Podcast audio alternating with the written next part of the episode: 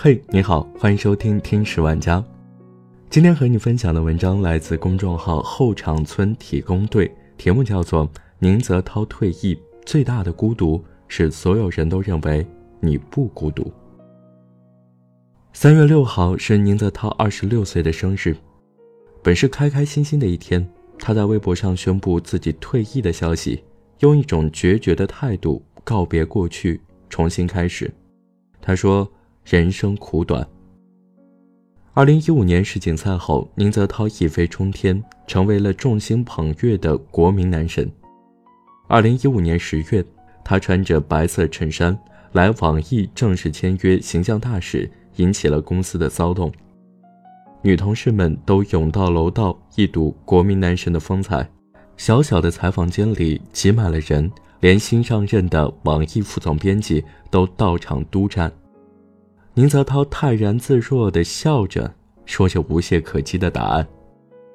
那时的宁泽涛是遥不可及的男神，全程表现妥帖完美，有一种难以逾越的距离感。后来，有体育圈外的记者说，曾经试图加过宁泽涛的微信，他很有礼貌地拒绝了。就像奥斯卡最佳影片《绿皮书》所表达的，人最大的孤独是所有人都认为。你不孤独。当一个人站在高处，所有人都涌向你，你分不清是善意还是另有所图，只能用这样的方式保护自己。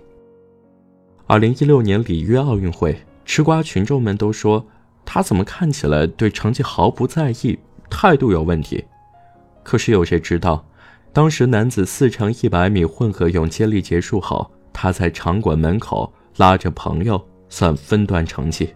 叹着气说：“翔哥发挥的真好，如果我和许佳瑜都能发挥出最好水平，也没人犯规，应该能破世界纪录。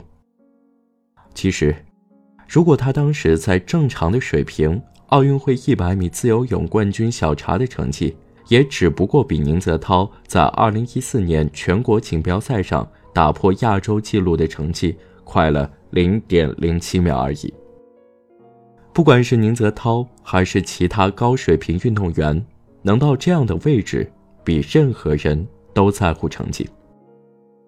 宁泽涛只是所有的事情都放在心里。奥运会前，他刚外训回来，面颊凹陷，黑瘦的不成样子。有人吃惊的问他：“你怎么瘦成这个样子？”他还是风平浪静的回答：“训练累了，结实了。”那时候大家什么都不知道。他什么也都不说。队医李航曾聊起他，虽然外表看起来是中国人的含蓄美，但内心强大，比较硬朗。这次也是一样。当我们得知消息，问他，真的决定了吗？他的回答是：新的生活开始了。不过也好，他终于下决定告别过去，重新开始新的生活。割舍，也不是所有人都能做到的。宁泽涛，二十六岁生日快乐！愿未来拥有更璀璨的人生。好了，这就是今天的节目，感谢你的收听，欢迎在留言区发表你的评论。喜欢我们节目的话，点击一下订阅哦。我们下期再见。